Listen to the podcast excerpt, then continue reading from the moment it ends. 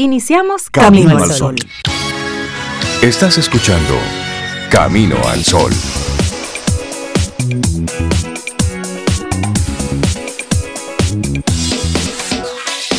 Muy buenos días, es viernes, ¿cómo están?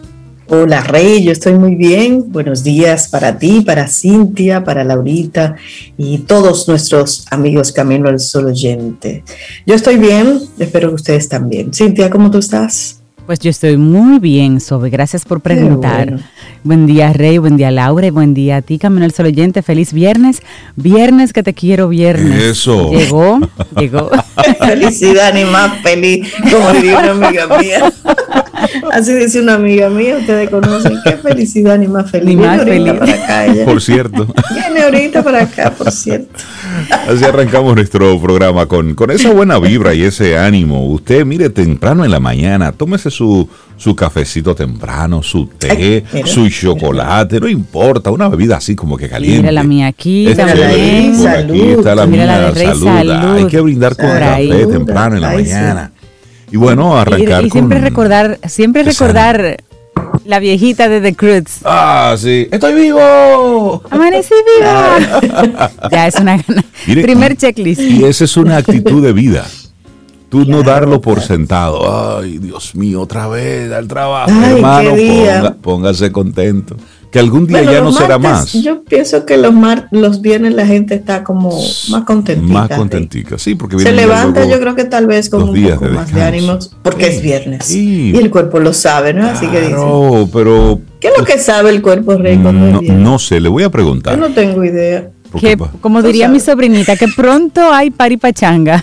Pero en estos días no, señores, en estos días no. En estos días Eso- tenemos que aquí seguir. hay otro protocolo en este momento. Y si usted Sí. pensaba que se había librado ya de todo porque se había puesto su segunda dosis, prepárese. Que están, hay vientos que hablan de una tercera dosis en República Dominicana. Pero hay que investigar un poquitito. Me gustaría conocer en qué países ya se está aplicando la tercera dosis, bajo cuáles parámetros. Sí. Eso es bueno darle, darle seguimiento, claro. Son unas nuevas cepas que se está en proceso de investigar esto con relación al COVID. Pero Sí. hay que darle seguimiento a, a todo esto. Así es que arrancamos nuestro programa Camino al Sol proponiéndote desde temprano el siguiente tema. Hacer que cada día cuente al menos una cosa. Es decir, dentro de todo tu gusta. día, hacer que, que cuente, que hagas algo potente, que tú digas, bueno, esto lo resolví yo hoy. Ay, a mí me gusta eso, me gusta ese tema. Como que motivante, hacer eso como que algo, como que cuente cada día, uno se siente bien.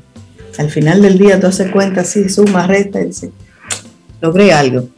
Claro, y es importante porque Sí. eso alimenta, eso alimenta el propósito y te crea un balance. Cuando tú tienes un propósito y en ese propósito, por muy pequeñito que sea, tú logras una cosa, tú sientes que ese día valió el esfuerzo. Siempre lo vale, pero tú sientes que ese día valió el esfuerzo porque además lograste algo que necesitabas lograr.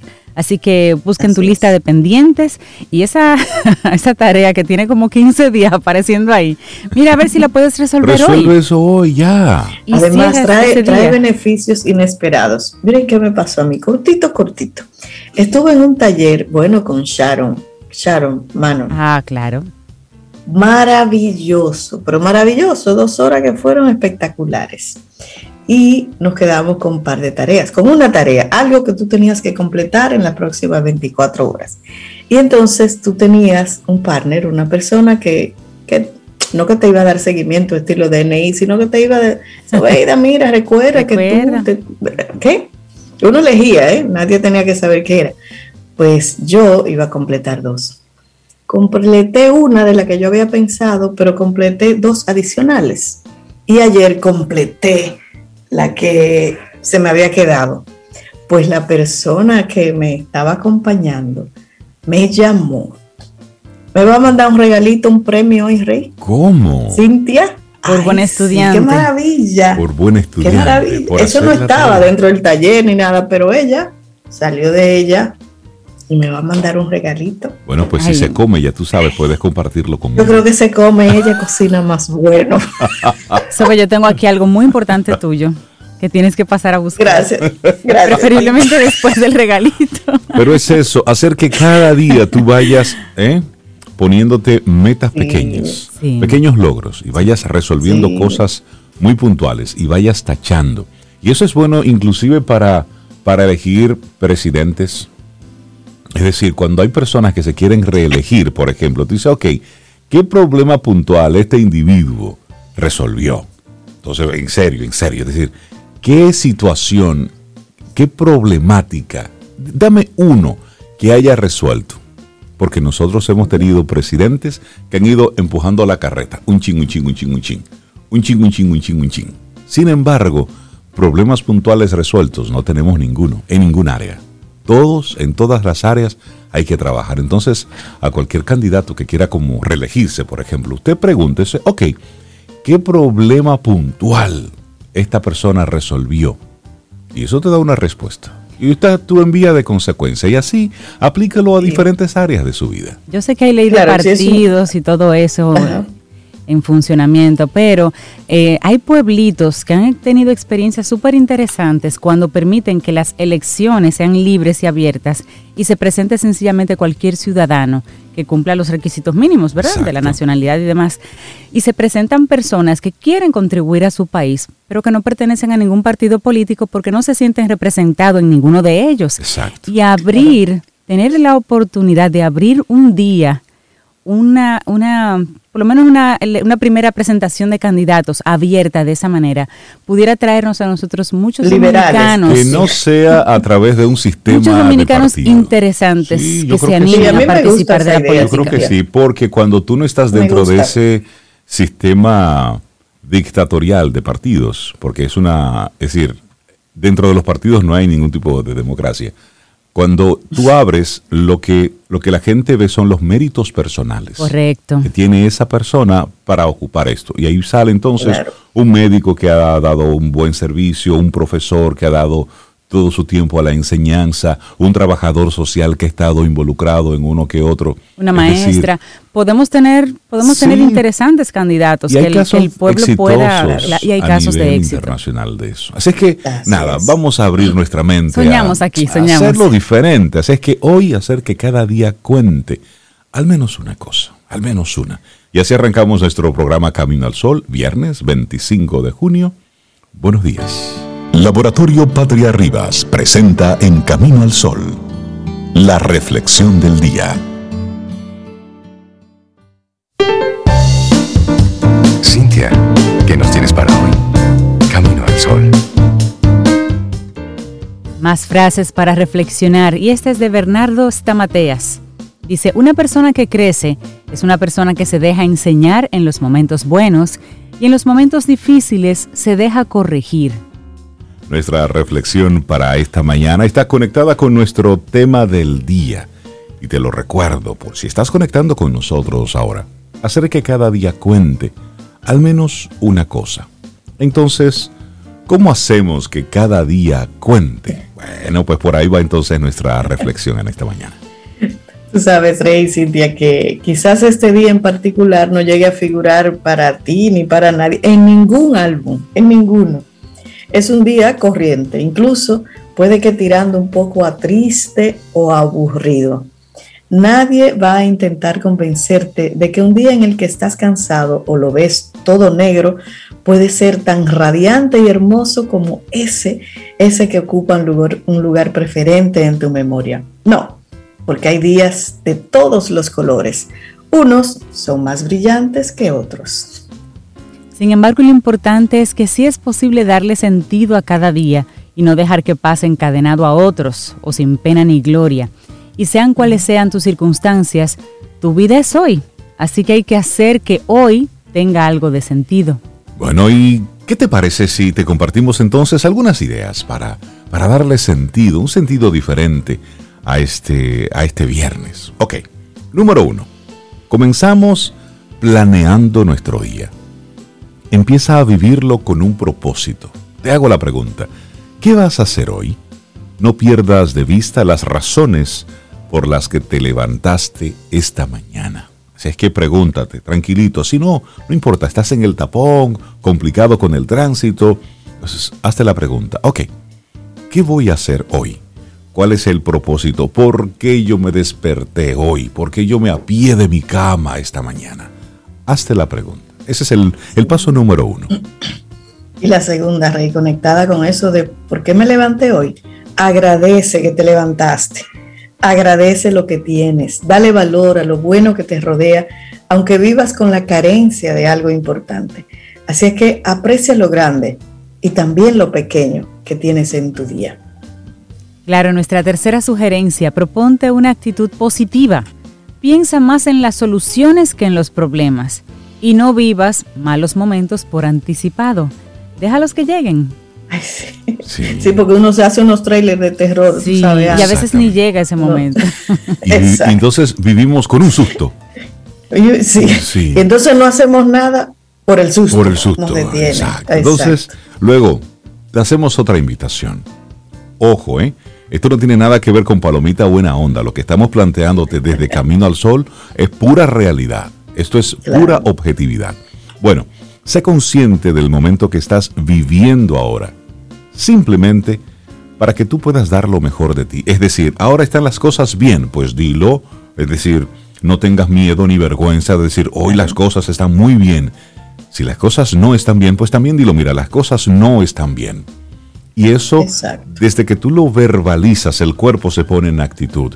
Si están las cosas bien, estamos en modo de, de disfrute y de agradecimiento. Si no están bien, estamos en el, en el, con el drive, con la actitud de resolverlo. Pero primero tenemos que ser nosotros honestos con lo que está ocurriendo. Si alguien te pregunta hoy, buenos días, ¿cómo tú estás? ¿Te atreves a dar la respuesta honesta? Decir, no, hoy no estoy uno, bien. uno la da en automático. Sí, bien, aquí todo bien, aquí todo bien. tranquilo, No, no, no. chilling. O sea, no, no, no. Entonces hoy, sé consciente del momento que estás viviendo ahora. Y la otra, importantísimo. Hoy, hagas lo que hagas, intenta hacerlo con ganas, hacerlo bien, hacerlo con pasión, con motivación. Hagas lo que hagas. Mira, y, y Ah, ahí, Yo creo mucho bien. en eso. y ahí Sí, a- sí, sí. aportarle, a- hace unos días leía en un, en un libro que cuando tienes que hacer algo y, y no, no, no te gusta, pero sabes que tienes que hacerlo, porque la tarea es tediosa, es pesada, es aburrida, entonces a ese algo tú le pones una intención, como si fuera una especie de, de ofrenda que tú estuvieras haciendo al universo. Es decir, mira, Sí. esto que no me gusta, lo voy a estar haciendo eh, en nombre de, o a favor de, o en beneficio de, O en honor a. o en honor a. Entonces automáticamente se le quita esa carga pesada Claro. y ya está la intención que le estás poniendo a eso. Así que es una buena sugerencia. Me gusta mucho. Bueno, otra sugerencia, busca el buen humor. La risa, la alegría de vivir pueden encontrarse en casi cualquier detalle. Abre los ojos en cuanto puedas y localízalo. Que el buen humor forme parte de tu día. Y otra actitud interesante. Haz algo bueno por otra persona. Te sentirás mejor y harás que esa otra persona se sienta bien en el día de hoy. La generosidad recorre un camino de ida y vuelta, aunque no vuelva siempre por el mismo sendero que por el que se fue. Así es que hoy haz algo bueno por otra persona. Bueno, y aprovecha este día. Aprovecha este día. No todos los días son memorables, pero sí, eso que decías sobre de hacer algo bueno por el otro, bueno pues, ¿y si haces algo bueno por ti? Y ahí entonces tú vas cerrando. Además de cumplir con esas tareas que son necesarias o ineludibles, cualesquiera que sean las tuyas, busca unos momentos, unos minutos para hacer algo que disfrutes. Busca tu momento. Y siguiendo con esa línea que traías, Rey, de aprovechar el día, no todos los días son memorables. Este puede ser uno de esos días perfectamente olvidables. Mm. No sabes ni qué comiste, ni Que a te pasó por, en- por Sí, sí, arriba, sí, sí. como dicen. Y antes de que te des cuenta, dejará de ser hoy para ser ayer. Aún así, este día, supuestamente desprovisto de encanto, aburrido, gris, ordinario, es todo lo que tenemos. Es todo lo que tienes tú, es todo lo que tengo yo. Así que vamos a aprovecharlo. Y si estás pensando que la sugerencia es que trabajes a todo motor, no es la idea. Es que busques un instante, trabajes, ríes, llora, experimenta el día y siéntete vivo hoy. Así es que la invitación es que este día sea único y no el calco de otro cualquiera. Eso está en tus manos. Así es que vívelo. Qué hermosísima esta reflexión del día de Sí, hoy. me gusta. Haz que cada día cuente. Laboratorio Patria Rivas presentó En Camino al Sol, la reflexión del día.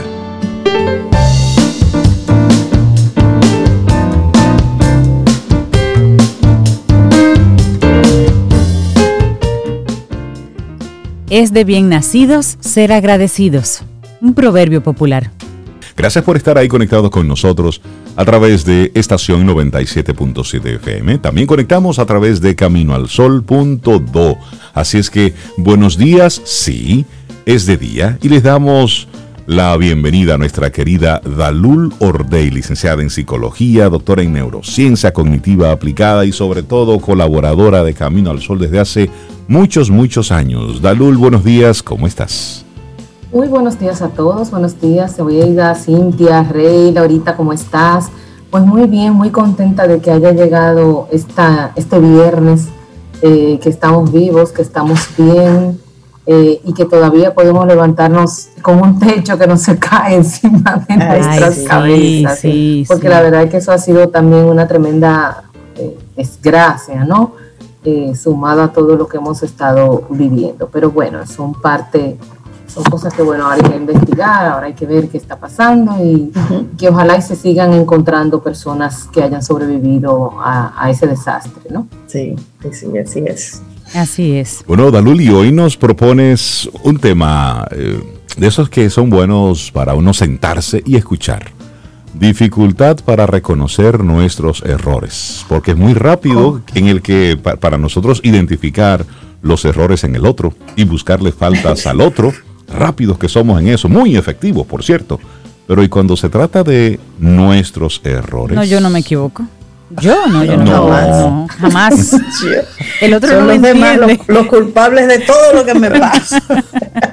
Pues la verdad es que sí, eh, porque nosotros hemos estado llevando como un camino y toda la línea de Camino al Sol es precisamente esa, el de, el de hacer conciencia de esos temas que a veces sabemos que están ahí, pero no le ponemos mucho la mano y que son los que nos van a ayudar a ir caminando de una mejor forma en este pasito de trayecto que tenemos que se llama vida, ¿no? Entonces, el tema de el aceptar y el de entender que somos personas falibles, que cometemos errores, a veces nos cuesta y es una de las cosas que a veces más nos frena en nuestro crecimiento personal, profesional y en nuestro, y en nuestro recorrido de vida, ¿no? Entonces, vamos a definir lo que es un error, ¿verdad? La definición formal, vamos a decirlo así, de real es cuando hay una idea, una opinión, una expresión que una persona entiende que es correcta, pero que en realidad es falsa o ha sido desacertada. Entonces, ¿qué va a pasar con eso? Generalmente ese, ese proceso de, implica una toma de decisión. Yo no lo hice porque sí, yo tomé una decisión para llegar ahí. ¿Qué es lo que nos pasa a nosotros? Que muchas veces esa toma de decisiones no tiene los elementos que se requiere para poder desarrollar, para poder tomar una decisión acertada y entonces viene el error. Nosotros, y lo hemos mencionado, somos una, por naturaleza, somos personas reactivas, somos personas de mecha corta y de reaccionar a lo que sucede sin pasar, sin mediar esa respuesta, esa acción por ese filtro racional y, analítico que me dice, espérate, yo tengo que hacerlo, qué perspectivas yo tengo, qué consecuencias puede tener esa acción, esa, eso que yo voy a decir, esa decisión que voy a tomar, ese, ese- esa, esa orden que voy a, que voy a, que voy a poner eh, para una compra, etcétera, ¿no? Todo, todo, todo lo que puede suceder y que puede ser en algún momento, pues, considerado como una acción desacertada una toma de decisión desacertada. Y ahí entran varios factores que influyen en ese proceso. Primero, pues, obviamente que hay un proceso de educación. ¿eh? Nosotros, nuestros padres y las nuevas generaciones eh, se han acostumbrado a que las personas tienen algún nivel de infalibilidad. Y eso es lo más irreal que tenemos. Si algo nos hace humanos, es precisamente esa, esa, esa, esa, forma, esa, predisposición a ser falibles, a equivocarnos, a caernos, a levantarnos, a tomar una adecuada decisión, pero a reorganizarla, a rehacerla, a componerla para que sea mejor. Y eso lo aprendemos desde la familia. Esas, esos padres que son los más perfectos del mundo, que nunca se equivocan, que todo lo hace bien, no desarrollan un espacio adecuado para que sus hijos, para que su entorno pueda entender que hay situaciones que se van a escapar de nuestro control, que no se van a dar como, que, como yo quiera y que además van a ser de alguna manera tener una consecuencia que no va a ser favorable para mí. Y entonces el poder eh, eh, entender ese proceso y, adquirir las herramientas para poder tener el, tema, la racionalidad, la lógica, la, la madurez de aceptar adecuadamente esos procesos es un elemento eh, importante.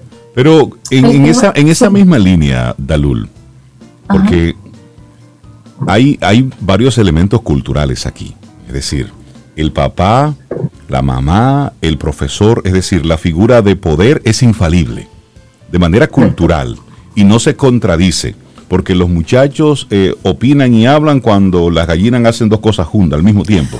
Entonces, es decir, de forma cultural ya tenemos un precepto. Entonces, luego está lo que significa para mí el mostrarme vulnerable. Porque pienso que estoy perdiendo algún tipo de poder, algún tipo de liderazgo. Y esto lo vemos eh, en todas las instancias. Nosotros culturalmente vemos al presidente como ese ser que, es el que sabe. Y entonces, y que no se equivoca, y que es, eh, y es infalible mientras está en el poder. Después que sale de ahí, pues le sacamos todos los trapitos. Pero mientras ocupa la posición, pues es como intocable. Y eso es un tema cultural, nosotros como país. Entonces, en esa misma línea, como haciendo conciencia a propósito de lo que tú nos estás diciendo, decimos, no, espérate, hay valor también en mostrarme vulnerable, en decir no sé, en decir me equivoqué. Incluso Rey agregaría ahí en ser sensible, porque también eso no lo prohibimos, ser sensible, llorar por alguna situación. Vemos eso como debilidad. Exacto, y ahí viene uno de los aspectos asociados a esto, y es las ideas o creencias que tenemos sobre el error. El que se equivoca no es malo, no es ineficiente, no es eh, eh, un desastre, no es un fracasado, no. De hecho, la mayoría de aquellas cosas que han causado impacto en la humanidad han sido después de innumerables errores y fracasos que se han cometido, porque ahí entra el tema de la actitud con la que asumimos el error. Eh, generalmente estamos acostumbrados a asumirlo de una manera defensiva o a dejarlo ahí que se diluya para no enfrentarlo, para no asumir la cuota de responsabilidad que me corresponde en ese proceso, porque es un tema que además hiere el ego.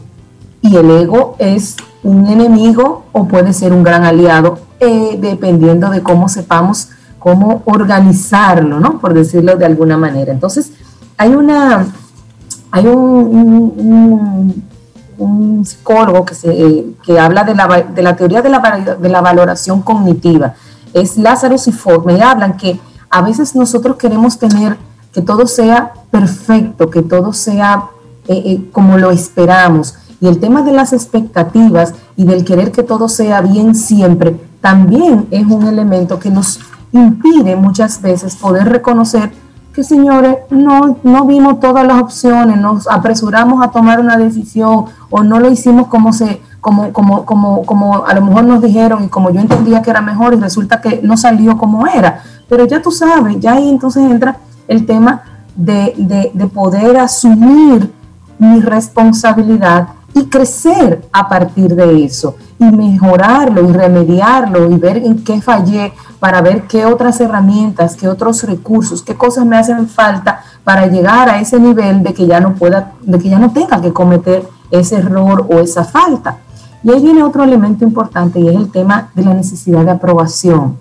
Eh, y fíjense que pasa mucho con los niños. Si hace esto, mamá no te quiere. Si, que si yo cuánto, papá tal cosa. Entonces nosotros de alguna manera condicionamos la aceptación, el amor, el cuidado, el reconocimiento a que yo actúe o responda a ciertos criterios, a ciertas expectativas que yo tengo sobre ti. Y eso, de hecho, causa una presión tremenda en, los niños cuando están en su proceso de desarrollo, porque eh, eh, más que en ninguna otra etapa de vida, se requiere la aceptación y la aprobación de quién, de quienes son las personas más importantes para mí, de mamá y papá. Y si para eso yo tengo que dejar de hacer o comportarme de tal o cual forma, el niño aprende a hacerlo. Y eso es un tema que se va a ir extendiendo y que se va a ir eh, eh, eh, arraigando en la persona a lo largo de la vida y que entonces le va a, a retrasar, le va de alguna manera a impedir desarrollar recursos y habilidades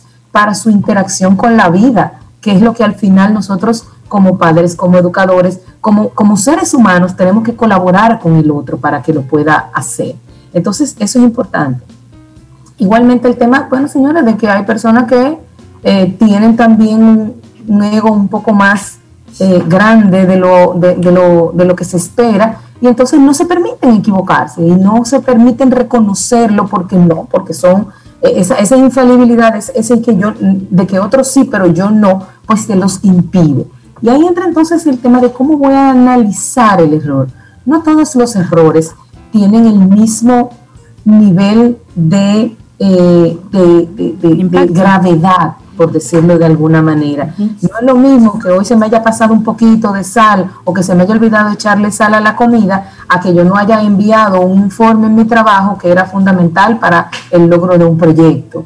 Entonces, el, tema de poner en su justa dimensión el valor y, el, y, la, y, la, consecuencia de ese error también es importante. Y aún haya sido un error que haya costado y que haya sido eh, eh, un error fuerte, eso también implica que yo voy a, no me voy a pasar dándome latigazo. ¿Por qué lo hice? Lo hice mal. Entonces, envolvernos en ese sentimiento de culpa, de angustia, de ansiedad, de tristeza, de ira que nos provoca y entonces nos quedamos encharcados en lo que no hice, en lo que hice mal, en lo que debía haber hecho de tal o cual manera y nos estancamos y entonces no tenemos, no podemos obtener, no podemos sacar, digámoslo de esa manera, ese aprendizaje que nos da en la percepción, el reconocimiento del error. Y muchas relaciones personales se han terminado, se han deteriorado por usted no tener la capacidad de decir, mira, tú sabes que metí la pata.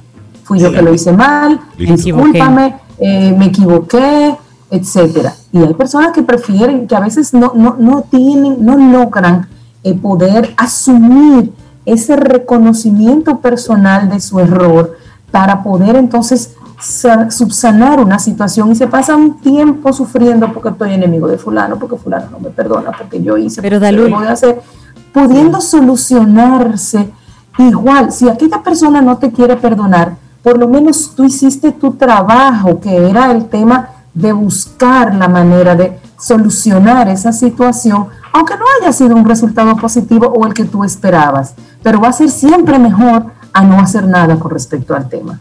Y vemos esos casos en adultos que tú mencionas y, como bien decías antes, eso se va creando en la niñez. Son adultos que en su niñez no pudieron fallar nunca, entonces ya de adultos jamás van a fallar porque ellos aprendieron que, fallar estaba mal. Ahora bien, también de pequeños tenemos que tener esa mirada diferente con hacia el error, porque el error, cometer un error, realmente nos enseña muchísimas cosas de la personalidad porque no es lo mismo un niño que, se equivocó porque no supo hacerlo, que un niño que se equivocó porque no puso intención en hacerlo bien, o por descuido, o por otras, otras eh, conductas, digamos, con las que se pueden corregir otras cosas, no solamente el error porque me equivoqué. Y también priorizar los errores, como tú decías. Un error de lavar un plato mal no se compara con el error de de no hacer la tarea que te daba los puntos para pasar de curso o no. Hay errores y hay errores y hay horrores, como decimos. Entonces, los niños tienen que aprender a priorizar cuál es un error que tiene un impacto trascendental para poner su mayor empeño en que ese error no suceda y cuál es un error puro y simple que no vale la pena tampoco martirizarse de más. Correcto, correcto. Y eso no solamente para los niños, eso es aplicable para todos, Cintia, para todos nosotros. Igual el tema de separar el error de la persona. Yo no soy mi error. El error es una conducta, una decisión equivocada, un procedimiento mal llevado, eh, una palabra mal dicha en un momento determinado, pero no es lo que yo soy como persona. Y el poder hacer esa separación de que no es que yo soy bruto, malo, ineficiente, eh, eh, fracasado, sino que, oye, me metí la pata, cometí un error, lo hice mal, voy a ver cómo lo hago mejor, es, es distinto. Y entonces nosotros, lo que decía Rey al inicio, somos muy, muy duros con el otro y a veces somos muy duros con nosotros mismos, porque a lo mejor no nos reconocemos ante el otro, pero nos estamos dando esa, esa flagelación interna y ese latigazo tremendamente doloroso y difícil. Y entonces, eh, de igual manera, eh, eh, hace daño ese proceso y, hace, y, de alguna manera, pues, retrasa tu crecimiento personal y tu estado de bienestar y de felicidad, que al final es lo que tenemos que procurar, porque este camino es muy cortito y estamos hoy aquí y mañana no sabemos dónde vamos a estar. Entonces, es importante asumir eso. Entonces, el tema es también cambiar eso por un, por un proceso de, inteligente de accionar, que implica la evaluación de la situación, la detección de los puntos que han sido eh, eh, los que han fallado, los que no han resultado de manera adecuada y cómo entonces poder hacer de esa mejoría de ese proceso una actitud que sea constante para no volver a caer, porque no, no hago nada tampoco con decir, ay caramba, me equivoqué, lo hice mal, no debí. Y al otro día estoy en la misma situación, porque es el tema, no es el, reconocer por reconocer, es el reconocer para mejorar, para cambiar y para reorganizar lo que tenga que eh, rehacer para que eso se convierta entonces en un aspecto propositivo y de crecimiento para mí y no de estar todo el tiempo teniendo que pedir excusa, teniendo que volver a hacer una cosa, teniendo que... Entonces, ese es el, proceso. Entonces, vamos a ir para, para, ir cerrando, porque ya sé que estoy casi en tiempo, algunas claves importantes de cómo yo puedo mejorar mi actitud ante reconocer mis errores. Primero, el tema de las expectativas. Muchas veces el error no está el error, el error es directamente proporcional al nivel de expectativa que usted tiene de lo que debe hacer entonces, trace metas que sean logrables, que puedan ser eh, eh, eh, realizables con los recursos con los que usted dispone. Eso no significa que después no podemos subir el nivel de ese objetivo, pero tenemos que hacerlo en secuencia. Yo no puedo ir, no siempre podemos ir de 0 a 100 de un solo salto. Tenemos que ir a 10 y después tenemos que llegar a 15. Y a veces de 15 podemos brincar a 30, pero a veces tenemos que hacerlo a 20. Entonces, ese nivel de conciencia y de asumir esos procesos. Entonces, el, mirar la parte positiva del error. Yo siempre digo que todo tiene su lado amable. Entonces, búsqueselo, encuéntreselo, sáquele el aprendizaje a ese, a ese error que se ha cometido para que sea un, un elemento de crecimiento y de desarrollo para usted. No se compare con los demás. Entonces yo metí la pata, pero fulano también la metió. Entonces también lo hacemos como una manera de justificarnos. Y eso, y eso nada tiene que ver con lo que... Él dice que sí, que eso es verdad. Él dice que Él está de acuerdo contigo. Entonces, ese proceso de, nosotros poder eh, no compararnos, y en la comparación casi nunca son buenas, de cómo yo lo haría y cómo lo haría el otro, porque usted es un ser humano distinto, con sus particularidades, con sus eh, fortalezas, con sus debilidades, y el otro también lo es en, en lo suyo. Entonces, el tema de no compararnos con los demás. Em, y a mí, me encanta esto, si, si cometes un error es porque te faltaba algo por aprender o algo que mejorar. Entonces, el poder hacerlo, el poder entender qué es eso que me faltaba aprender y qué es eso que tengo que mejorar, es parte de esa actitud que queremos promover eh, eh, para, para, para, para, ese, para ese proceso de, de mejor calidad y mejor eh, relación con la vida, ¿no? Que es lo que estamos buscando. Centrar la atención en lo que quieres conseguir y no evitar los errores. A veces necesitamos el error para saber qué es lo que no está funcionando. Entonces no siempre es malo, generalmente nos da la pauta para continuar lo que falta del camino. Necesitamos esa piedra para levantar el pie. Y bueno, el tema de asumir la cuota de responsabilidad que nos toca y de no echárselo al gobierno, al sistema, al jefe, al internet, a, la, computadora, al universo, a la pareja, al universo, a los amigos, a la vacuna, ¿no? Y bueno, entender que somos lo que somos por las experiencias que hemos vivido. Así es. ¿Eh? Entonces, entender que el error es parte de lo que nos ha, lo que nos ha construido como persona y entonces reconciliarnos con ese proceso de meter la pata que es parte de lo que nos hace ser humanos. Buenísima la forma de, enfocar hoy. Dificultad para reconocer nuestros errores. Es decir, que hoy es, sí, un buen día para usted hacer una especie de mea culpa y reconocerlo. Y esto lo conectamos con, el tema principal del día de hoy, que es hacer que cada día cuente. Cuando un día cuenta, cuando, cuando hacemos ese ejercicio de honestidad con nosotros, es decir, óyeme, es que no lo estoy haciendo bien. Es decir, o es que no sé. Y primero decírtelo a ti y luego sí, verbalizarlo, decirlo a otro. Porque solamente cuando lo dices es que el otro te puede ayudar. Porque si desde fuera lo que vemos es a una persona que siempre está en control, una persona que siempre sabe qué es lo que hay que hacer, pues ante cada momento, ante cada situación, simplemente te dejamos porque tú resuelves, porque tú sabes cómo. Ahora, si tú te planteas un día en tu equipo de trabajo y le dicen, chicos, esto no sé cómo hacerlo, busquemos soluciones nos podemos sorprender. además. Nos podemos sorprender de las respuestas, de la diversidad de opiniones. Y sí, te, estás mostrando lo que eres, un humano con todas sus debilidades, con todos sus aprendizajes por delante. Mira, y eso hasta, hasta te pone una velocidad para encontrar una solución. Porque cuando el problema está en ti, como nadie se da cuenta, tú tardas más tiempo en resolverlo, porque eso es contigo. Lo vives contigo, ahí. tú contigo, pero cuando tú lo verbalizas a otra persona, tengo una situación y no sé qué hacer, de alguna forma te muestras vulnerable y de alguna forma también ya sacas eso de ti, con lo cual el otro también te está mirando con esa lupa que tú te estabas mirando solo y tú te sientes en el compromiso de actuar porque ya tú dijiste que tienes una situación y no te puedes mostrar al otro con una persona que, simplemente le da larga una situación. Eso te pone como el compromiso personal de resolver algo, de, de tomar acción, porque ya otros conocen tu situación. Y de hecho, cuando tú lo verbalizas, le das una dimensión diferente. ¿Eh? Se ve desde otra perspectiva, lo ves desde un poquito desde la grada. Y cuando tienes la retroalimentación de la otra persona, pues probablemente ves muchos aspectos de ese problema que te agobiaba, que tú no habías visto, que son los que te van a llevar a conseguir una buena solución de la, de la situación. Así es, Dalul Ordey. Muchísimas gracias. La gente que quiera conectar contigo en Neurotraining, ¿cómo puede hacerlo? Claro que sí, se pueden comunicar al 809-532-1992. Nos pueden visitar en neurotraining.do, en nuestra página web, también en nuestro Instagram, neurotraining rayita bajo RD. Y bueno, pues ahí estamos a su orden. Mira, quiero aprovechar que Dalul todavía está ahí en, la ventanita con nosotros, porque Sobe estaba hablando hoy de que el cuerpo, de que los viernes el cuerpo lo sabe y demás, y que cómo que el cuerpo lo sabe.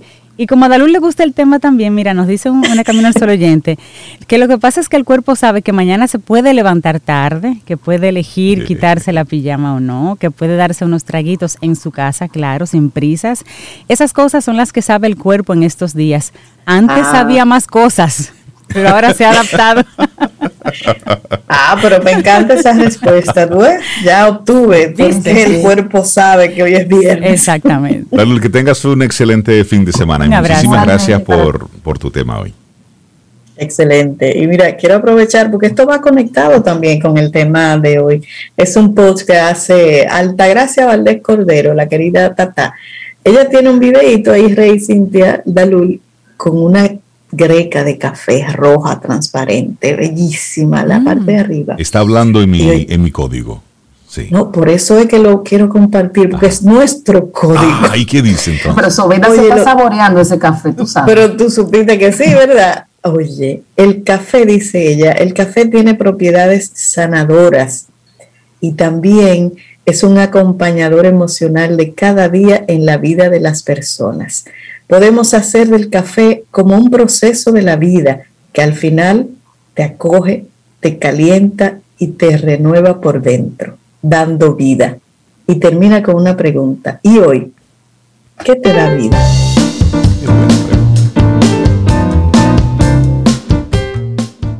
Y en lo que al clima se refiere, en las últimas décadas los cambios más dramáticos que hemos estado experimentando son la frecuencia y la severidad eso lo aprendimos en esta semana. El alza en la temperatura de la Tierra, las lluvias torrenciales han ido aumentando en diferentes partes del mundo y los fenómenos extremos van aumentando también en frecuencia y son aún más fuertes, lo que ha provocado que la temporada ciclónica sea más activa e incluso que expertos estén pensando en que va a adelantarse. Esto y mucho más estuvimos aprendiendo en esta semana en el segmento Quien Pregunta Aprende con Escuela Sur, así que no te pierdas el próximo tema que ya estamos preparando para ti. Quien Pregunta Aprende con Escuela Sura. Bueno, y darle entonces, Sobe, Cintia, amigos Camino al Sol oyentes, los buenos días, la bienvenida a nuestra querida María Elena Suat, psicóloga, psicoterapeuta, y hoy vamos a, a responder una pregunta, esas preguntas buenas para los viernes. ¿Qué hacer cuando hay o hubo infidelidad? María Elena, buenos días, ¿cómo estás? Buenos días, muy bien, muchas gracias. Me tiraste tremenda pregunta, pero hay alguna posibilidad de responder. Y antes de responder y meternos a, a esta pregunta, quiero hacer una brevísima síntesis de lo que hablamos la vez pasada para poder enganchar desde ahí lo que continúa. Decíamos básicamente que entender la fidelidad, explicarla no quiere decir justificarla. Decíamos también que ha sido históricamente más permitida para los hombres que para las mujeres.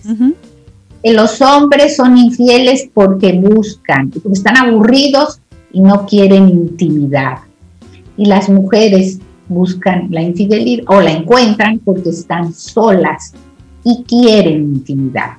Hablamos también de históricamente que los matrimonios se realizaban por cuestiones económicas y que cuando había infidelidad lo que preocupaba era la situación económica. Pero que hoy en día, como los matrimonios y los compromisos de pareja están basadas en el romance, cuando hay infidelidad, lo que nos sacude profundamente es la parte emocional. Hicimos la analogía de un arbolito de Navidad, de lo que significa estar enamorado, de cómo se van rompiendo las bolas del arbolito y las luces. ¿Sí? Y a partir de ahí hicimos el compromiso de qué íbamos a trabajar el día de hoy. ¿Qué hacer cuando hay infidelidad. Lo primero que quisiera aclarar es que siempre que hay una aventura, uno piensa que la aventura existe porque la relación está mal o el miembro de la pareja que es engañado tiene algo mal. Es decir, si hay infidelidad, hay algo que falta en la casa. Este es un supuesto. Pero me pregunto, ¿y si la pasión tiene una vida corta? ¿Y si hay cosas que a pesar de la buena relación no puede proveer una pareja? ¿De qué se trata esto de la infidelidad? Sabemos que nadie quiere ser infiel, que todo mundo piensa a nivel de creencia que no está bien ser infiel. Y a menudo las aventuras aparecen cuando las personas han sido fieles por mucho tiempo y entran a una relación, a una aventura con el riesgo de perder su relación fundamental. Y la pregunta es, ¿qué buscan en la aventura? ¿Qué se busca? Y ya habíamos hablado de que las aventuras son actos de traición. Pero ¿saben qué? Esta es una visión que no es mía, repito, yo he estudiado a Esther Peret, estoy hablando de lo que ella dice. Lo que pasa, dice ella, es que cuando nosotros volteamos hacia una aventura, lo que hemos perdido es nuestra propia imagen. Es decir, hay una necesidad de encontrar lo que éramos, de sentir lo que antes sentíamos. un intento de recuperar la vitalidad, la emoción, esta cosa de como que a uno las mariposas en el estómago, esas se van perdiendo en la relación de pareja, la pasión se va extinguiendo y los seres humanos necesitan recuperar la imagen de lo que había antes. Ser autónomos, la intensidad sexual, encontrarse de nuevo. Y fíjense, cuando buscamos la mirada del otro, no siempre nos alejamos de nuestra pareja. Cuando buscamos la mirada del otro es que nos hemos alejado de nosotros mismos. Y andamos buscando como si fuera una fotografía o un video lo que fuimos en el pasado, lo que sentimos en el pasado y por eso se enganchan las personas en una aventura. Cuando hay una aventura la persona dice me siento lleno, me siento vivo, me siento emocionado. Es decir, hay una serie de emociones que en la relación con el otro se han ido perdiendo. Y las investigaciones dicen que hay más riesgo de caer en una aventura cuando hay alguna pérdida. Por ejemplo, un duelo, por ejemplo, una situación de salud difícil, y las personas dicen, bueno, esto es la vida, yo me voy a quedar sin vivir lo que quiero, sin sentir lo que antes sentía. Todo esto a nivel inconsciente, no quiero decir que uno lo planifique así. Y entonces se meten en esta aventura. Y además de esto, que para mí es muy revelador desde el punto de vista psicológico, que no busco en la aventura más que mi propia mirada llena de vitalidad, está un segundo aspecto, que las aventuras, las infidelidades tienen menos que ver con el sexo y más que ver con el deseo. El deseo de sentirse especial, el deseo de ser importante, el hecho de que yo tenga prohibido, entre comillas, tener una aventura, es lo que fundamentalmente le da más énfasis al deseo. Lo prohibido aumenta el deseo. Lo que se supone que no debemos hacer es lo que aumenta el deseo. Y sentimos como cuando lo hacemos que estamos haciendo lo que verdaderamente deseamos. ¿Sí? ¿Aplica para ambos, María Elena? ¿Ambos casos, hombres y mujeres piensan lo mismo en ese sentido? Piensan, no sé si piensan, pero es la dinámica que hay abajo, sí.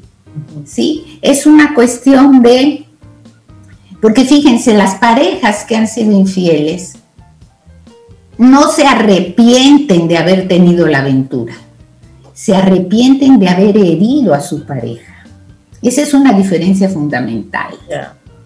¿Sí? Yo me arrepiento que te hice daño, me arrepiento que te hago sentir mal, etc. Pero no me arrepiento de la aventura, porque me hizo sentir vivo, me hizo sentir cosas que hacía años no sentía, me hizo sentir cosas que sentía contigo al inicio de la relación. Y me ando buscando ahí. ¿sí? Entonces, si las relaciones de pareja, matrimonio, compromiso, se pusiera una décima de la energía, de la audacia, de la imaginación y del brío que se pone en la aventura, no habría necesidad de ser infiel. Pero no ponemos nada de eso en la relación de pareja estable. Imagínense ustedes que hay personas o que ven una película o leen un libro y llegan con una imaginación a la casa que van a hacer tal cosa con la esposa o con el esposo y de repente se encuentran con la realidad donde ese marco imaginativo se cae y el deseo desaparece. Entonces, tenemos que tener claro que si hay una infidelidad, podemos de alguna manera recuperar la relación de pareja? Esta sería la gran pregunta. Es importante decir que muchas veces la infidelidad surge como punto final de una relación que está muriendo. Ahí se acaba de morir. También hay relaciones de pareja que sobreviven a las infidelidades, sobreviven. ¿Sí? Estas mujeres que decía, creo que era Sobeida la vez pasada, que sí, hombre, que tenga las que quiera, a mí que me importa, mientras me da el dinero, mientras eh, sea padre de mis hijos, yo continúo. ¿sí? Pero es importante que haya un tercer tipo de parejas donde la infidelidad es una gran oportunidad. Es decir, la infidelidad es un desorden que entra en la relación de la pareja, que puede crear un orden y cambiar el estilo de relación. Mm, qué mirada interesante. sí, Sí, se lo voy a tratar de explicar. La autora dice, porque le preguntan, entonces, para mejorar la relación de pareja, ¿usted recomienda la infidelidad? La infidelidad. No, doña, no, no, no, no, no, no, no es por ahí. Pero miren la respuesta que interesante. Dice, yo no la recomendaría, como tampoco recomendaría que las personas tuvieran cáncer porque las personas que han tenido una enfermedad de este tipo revaloran la vida, ven la vida de otra manera. Claro. ¿Sí? es verlo, como una especie de punto de quiebre. Exacto. Pero no la recomienda, porque ya ustedes sabrán que cuando escuchan todo esto dicen, bueno, pero si eso va a resolver, dale para allá. Vamos a darle. ¿Verdad? Vamos a darle. No, desde Camino al Sol no estamos mandándolos a ser infieles, no. Es evaluando un tema delicado que sucede en la, en la sociedad. Así es, así es. Pero sí hay parejas, sí hay parejas en que la aventura es una gran oportunidad y es una oportunidad para redefinir la relación. Es una gran oportunidad para saber cuál va a ser el legado de la aventura. Pero pero ¿cómo es eso? ¿Cómo es que va a ser una oportunidad? Si me ha dado en lo más duro, me ha hecho no creer en la identidad, etcétera. Lo primero, lo primero que hay que tener en cuenta es que cuando hay una infidelidad, la pareja engañada dice, ajá, pero es así la cosa, tú crees que yo no tuve oportunidades. Y esa pareja engañada dice, el statu quo no sirvió para nada. Y empiezan a hacer exigencias al que engaña. Pero además, la vida sexual y el erotismo se dispara porque frente a la posibilidad de pérdida vuelven a tener una sexualidad muy intensa. Pero la primera cosa que necesitamos para que esto sea una oportunidad, y esto es bien difícil en nuestra sociedad y sobre todo en los hombres, es reconocerla frente a la pareja.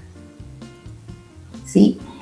Por lo general uno lo que escucha es que si hay infidelidad, a pesar de que le muestren todas las fotos y todos los mensajes, ellos dicen no o ellos dicen no, eso no es así, estás equivocado. El primer paso es decir sí. Sí, encontré otra persona, sí, te fui infiel. Porque ese es el primer paso donde la persona engañada siente que se puede restablecer la confianza. Porque él le está diciendo la verdad. Ahora, el engañado generalmente anda hurgando entre todos los aparatos electrónicos, si hubo llamadas, si no hubo llamadas, etc. Esto hace mucho daño y quien debe parar esto es el que engaña, diciendo, sí, yo tuve una relación, dándole esta confianza y la persona engañada debe hacerse eh, de grupos de personas que le ayuden a recuperar su autoestima, que le ayuden a devolverle la alegría, pero sobre todo lo más importante en la pareja engañada es no seguir hurgando y buscando. A ver con quién fue, dónde fue, y qué le viste a él, y, y dónde te lo encontraste, y qué hicieron, y es mejor que yo en la cama. Todas estas preguntas no tienen sentido para arreglar la situación de la pareja. ¿Cuáles son las preguntas entonces que tienen sentido para convertir la aventura en una oportunidad? Las parejas deben de establecer patrones de comunicación que antes no tenían. Esto no es fácil. ¿eh? Escuchen las preguntas. La engañada o el engañado con el que engañó. ¿Qué significó esta aventura para ti? ¿Qué pudiste expresar con esa persona que no puedes expresarme a mí? ¿Qué experimentaste en esa otra relación que ya no puedes experimentar conmigo? ¿Qué sentías cuando volvías a casa? ¿Qué valoras de nosotros? ¿Te agrada que esto termine? Como se imaginarán, son preguntas que para poder hacerlas. Son preguntas elevadas. Es decir, tú, eh, tú debes estar en un estado zen porque hay una emocionalidad que, que embarga al que se siente eh, traicionado, al que se siente engañado. Es decir, hay toda una un sentimiento contra. Es decir, que para enfrentar y poder preguntar con ese nivel de, de madurez, eso es fruto de un ejercicio reflexivo. Claro, pero fíjense, es que esto se supone que se puede hacer cuando uno ya ha limpiado Mm. todas estas emociones. Exacto. Y dos, muchas veces se necesita un tercero, ¿sí? Que esté mediando entre esa pareja, porque la tentación es muy grande para pelear. Entonces, este tercero media para que vuelvan a comunicar esto, porque si apareció una aventura, esto es debido fundamentalmente y hay que entenderlo, a que la persona que engañó se estaba buscando a sí mismo. Y estas preguntas que se le pueden hacer llevan a tratar de reconstruir y a ver qué no obtenía de la relación. Sé que es muy difícil, pero esta es la forma de recuperar la relación. Y es importante decir, fíjense, en esta actualidad muchas personas ya no quedan en un matrimonio hasta que la muerte nos separe, sino que a veces tienen dos y tres relaciones durante su vida. Y la gran pregunta es, ¿a usted le interesa? Su matrimonio terminó. ¿A usted le interesa volver a casarse con la misma persona? Porque si le interesa volver a casarse con la misma persona, hay todo un trabajo que hacer. Porque aunque la infidelidad es daño y traición, por otro lado, es crecimiento y descubrimiento del otro. Solo así la infidelidad se puede convertir en una oportunidad para reestructurar la relación de la pareja. Y queda todo un tema que veremos si lo podemos desarrollar, la diferencia entre el amor y el deseo. ¿Sí? Que lo podremos sí. quizá desarrollar en próximos programas. Así es. ¿Qué hacer para que el deseo entre los miembros de una pareja se mantenga? ¿Cuál es la diferencia entre el amor y el deseo? En fin, ahí les dejo ese tema para Caramba. Ella, ella deja eso aquí y se retira No, lentamente. es- Entonces, ahora No, mismo el no. WhatsApp de, Feliz Cam- viernes. de Camino al Sol está encendido con gente con muchas preguntas que te la vamos a transferir, María Sí. Elena. Porque la gente que quiera ponerse en contacto contigo, estos son de los temas que hay que enfrentar. Sí, sí, sí. Y hoy la propuesta que nosotros hemos estado socializando desde temprano en nuestro programa es precisamente eso de que haz que cada día cuente. Y de repente si hoy es el día en que tú decides enfrentar este tema, hablar este tema, socializar este tema, enfrentarlo, porque son lamentablemente de los temas que se convierten en innombrables. Es decir, yo comencé intuyendo algo, pero luego ya es muy evidente, pero no toco el tema, lo dejo ahí. Y eso va pasando el tiempo, el tiempo, el tiempo, hasta que ya eh, explota y el otro entiende, bueno, es que ya, ya lo sabe o ya él lo sabe y no dice nada.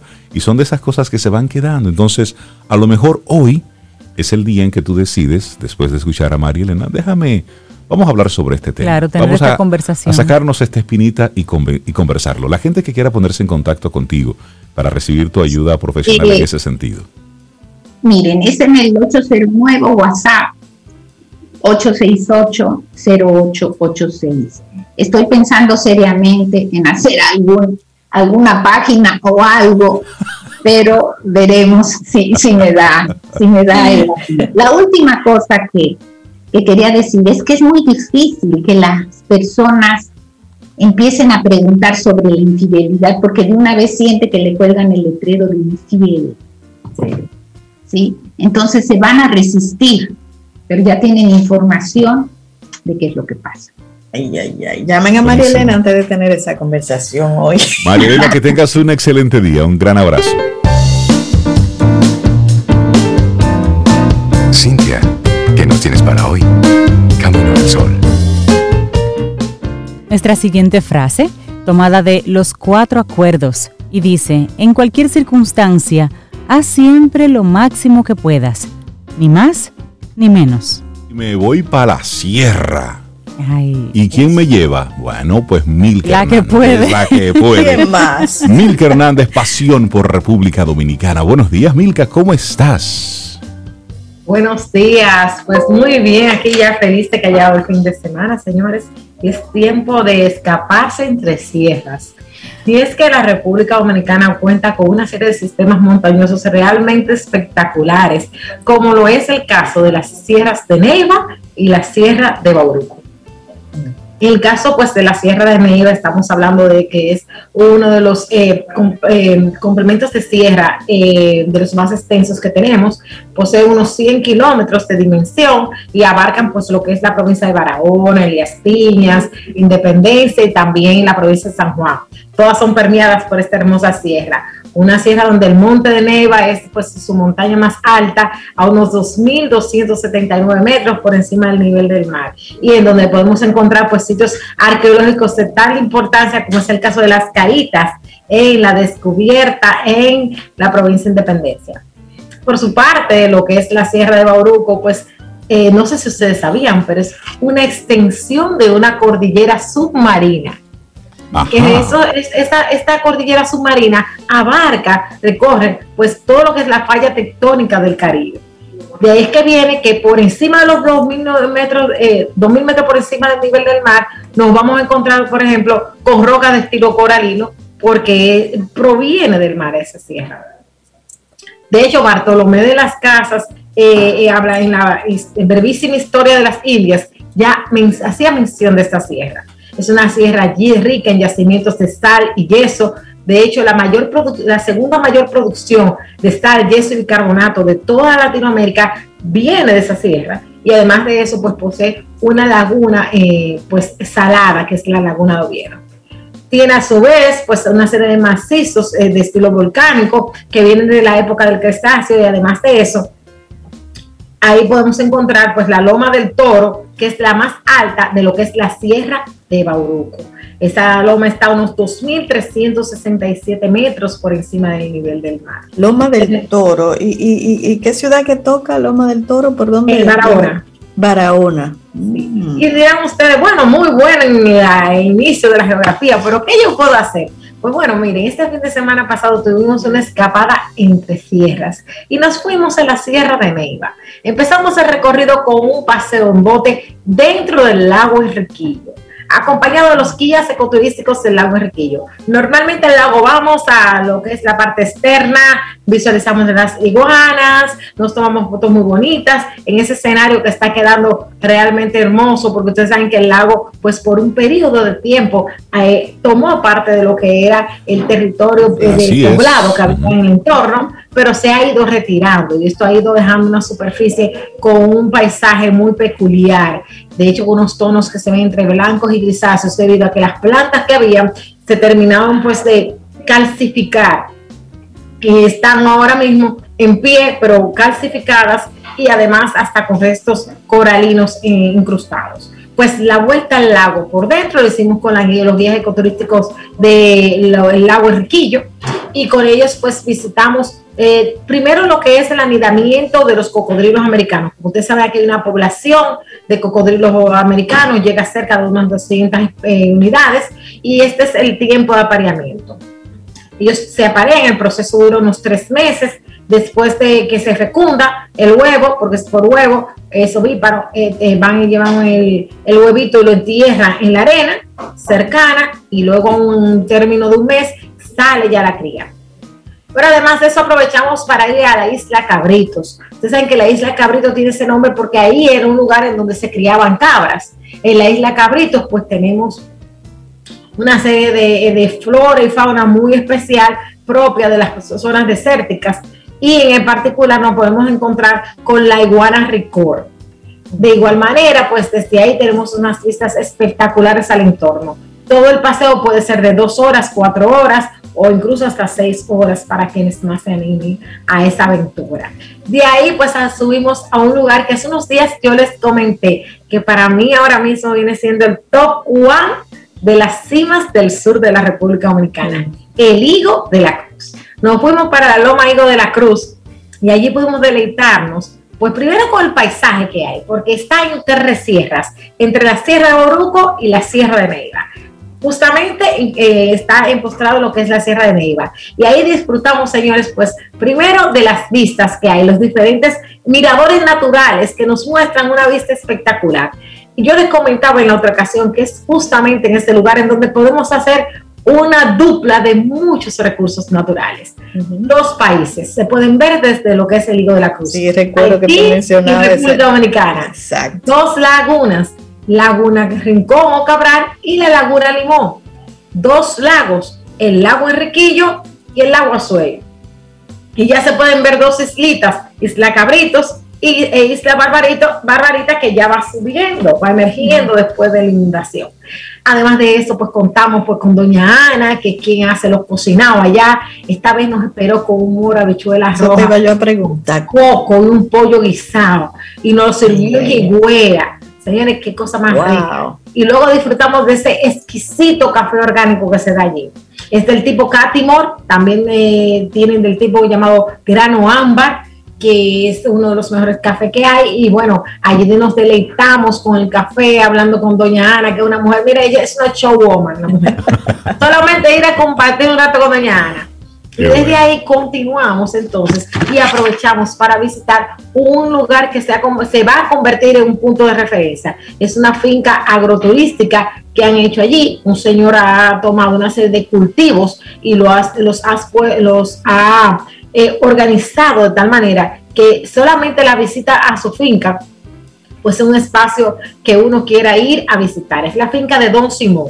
Don Simón allí tiene pues sembrado lo que es hojas de menta, naranja, limoncillo, tiene yautía, racimos de guineo, eh, tomate de árbol, macadamia, cebolla, eh, aguacate, melocotones. Y bueno, Wow. en todo lo que es su finca, usted puede pues visualizar esos árboles, disfrutar a todo un cocinado allá y él tiene también la oportunidad de que si te quieres quedar a dormir allí, pues tiene una- una- un espacio habilitado como para 10 personas, además de otros pequeños espacios eh, también disponibles para quienes quieran hacer acampada. Todo eso suena Entonces, como un buen plan. Y todo eso no, es genial. Es recomendación subir en 4x4 o si no, como diría yo, en la camiona. Señores, porque son los pueblos que todavía tienen un camión de, eso de cama larga, en lo que la gente sube a ver la camiona. Súper divertida la experiencia, señores. Yo la recomiendo mil por mil. Si usted no tiene su 4x4, usted sube su camiona al Higo de la Cruz y se queda un fin de semana ahí deleitándose, sobre todo con las ricas temperaturas, porque al estar por a más de 1200 metros por encima del nivel del mar, pues nos ofrece unas temperaturas exquisitas. Estamos hablando de que a esta hora tienen que andar como por los 19 grados. Ah, pero bueno. Imagínense todo eso entre montañas. Y bueno, claro, el viaje no podía dejar de ser sin uno hacer una paradita. A la ida le hicimos en lo que es la cafetería 1 en Asua. Hemos tomado Asua como el punto de referencia para los desayunos eh, y hemos estado en Palais, en Uno, y vamos a seguir pues descubriendo muchos restaurantes así que tú puedes entrar a Asua a desayunar y luego sigues descubriendo el país que lo tiene todo, las sierras más maravillosas que los humanos hayan podido ver y sobre todo esa biodiversidad que ofrece nuestra República Dominicana. Importante destacar que estas dos sierras, Sierra de Bauruco y Sierra de Neiva, son parte de la única reserva de la biosfera que tenemos en República Dominicana. Después de escuchar a Milka, lo que quiero es coger carretera. Milka Hernández, ¿cómo la gente sigue, sigue tus rutas? Eh, te sigue en las diferentes redes, porque realmente eh, escucharte hablar inspira, de verdad que sí. Bueno, pues me pueden seguir como arroba Milka Hernández RD y arroba pasión por RD. Sígueme que estoy ando yo desatada. desatada. en la próxima ocasión vamos a hablar de lo que yo hice en San Juan y Elías Piña. Yo estuve la semana pasada en San Juan y Elías Piña, estuve entre sierras, pero de igual manera ya ayer anduvimos por Jarabacoa, eh, este fin de semana vamos a Ocoa y también eh, volveremos a La Romana. Así que síganme, Milka Hernández RD y arroba Pasión por RD. Y en Camino al Sol, pues cada 15 días los viernes contándole de mis aventuras por esta hermosa tierra. Maravillosas aventuras además. Milka, que tengas un excelente fin de semana. Un abrazo. Está de más decírtelo porque sabemos que tú lo, lo haces, pero es una cortesía que te compartimos de este Camino al Sol. Un abrazote, cuídate mucho y siempre es, es delicioso escucharte aquí. Y esperamos que hayas disfrutado del contenido del día de hoy. Recuerda nuestras vías para mantenernos en contacto. Hola arroba caminoalsol.do. Visita nuestra web y amplía más de nuestro contenido. Caminoalsol.do. Hasta, una, próxima, edición. Y pásala bien.